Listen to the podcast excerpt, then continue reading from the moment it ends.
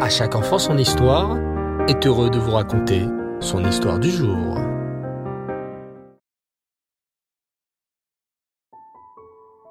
Bonsoir les enfants et Reftov, j'espère que vous allez bien et que vous avez passé une superbe journée.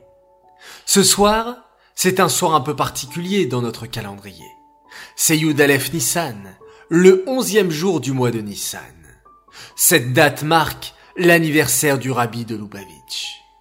Le jour où une personne naît marque le moment où le monde a besoin que cette personne vienne dans le monde pour commencer à remplir sa mission et pour parfaire ce monde. Cela est vrai pour chacun d'entre nous. Oui, oui, pour toi aussi, cher enfant qui m'écoute, alors que tu t'apprêtes à aller dormir. Le jour de ton anniversaire est une date spéciale à laquelle le monde entier avait besoin de toi pour continuer à exister.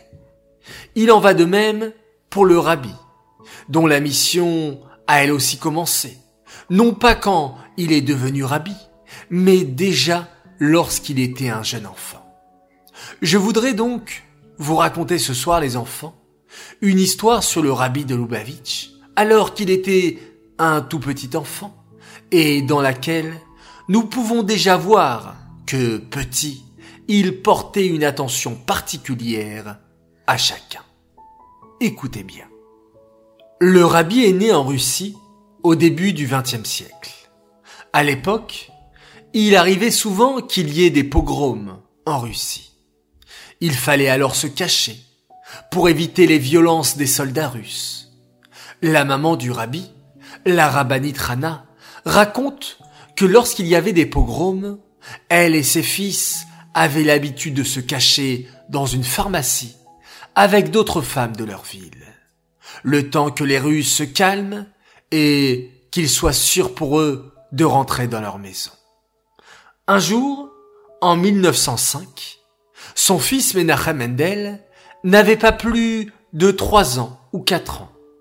Un pogrom éclata dans la ville de Nikolaïev. Comme d'habitude, elle partit avec ses enfants se cacher chez le pharmacien qui leur prêtait son magasin comme abri. Dans la pharmacie, il y avait d'autres femmes qui se cachaient avec leurs enfants. Certains des enfants étaient grands. Ils comprenaient qu'il fallait se taire, qu'il était dangereux de faire du bruit. Mais beaucoup de jeunes enfants ne comprenaient pas la situation, se sentaient en danger, avaient peur et pleuraient bruyamment. Le pharmacien craignait d'être découvert, car cela l'aurait mis en danger. Vous imaginez bien que pendant les pogroms, il était interdit de cacher les juifs. Mais le petit Menachem Mendel se fit à faire le tour, allant chez chaque enfant qui pleurait. À l'un, il donnait un petit bonbon pour le calmer. À l'autre, il murmurait quelques mots pour le rassurer. Il y arrivait du haut de ses trois ans. Et le pharmacien lui-même, ainsi que tous les adultes assistant à la scène, furent impressionnés de comment le petit garçon réussissait à apaiser les autres petits enfants. Ce qui est extraordinaire dans cette histoire, les enfants, c'est de voir comment le rabbi, qui n'était alors qu'un petit garçon, avait compris qu'il fallait rester silencieux et a su comment apaiser d'autres enfants, parfois un peu plus grands que lui, parfois un peu plus petits que lui. C'est aussi ça le rôle d'un rabbi, cette avat Israël débordante, savoir se préoccuper du besoin de chaque juif, qu'il soit grand ou petit, quand il a besoin d'aide. Parfois, une parole ou une petite action peuvent faire beaucoup de bien. Alors les enfants, nous aussi, augmentons dans notre avat Israël, aidons nos frères et sœurs, nos parents, nos camarades, nos amis, et comme ceci, nous donnerons beaucoup de nachat au Rabbi et à Hachem. Cette histoire est dédiée Avraham ben Shalom, Alava Shalom.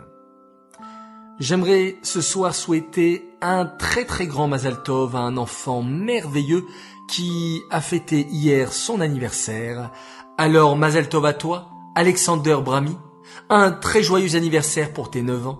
Même loin, nous pensons tous à toi et te souhaitons le meilleur. Puisses-tu être toujours une source de joie et de fierté pour toute la famille et pour Hachem. On t'aime très fort. Message de papy et mamie de Montréal et toute la famille.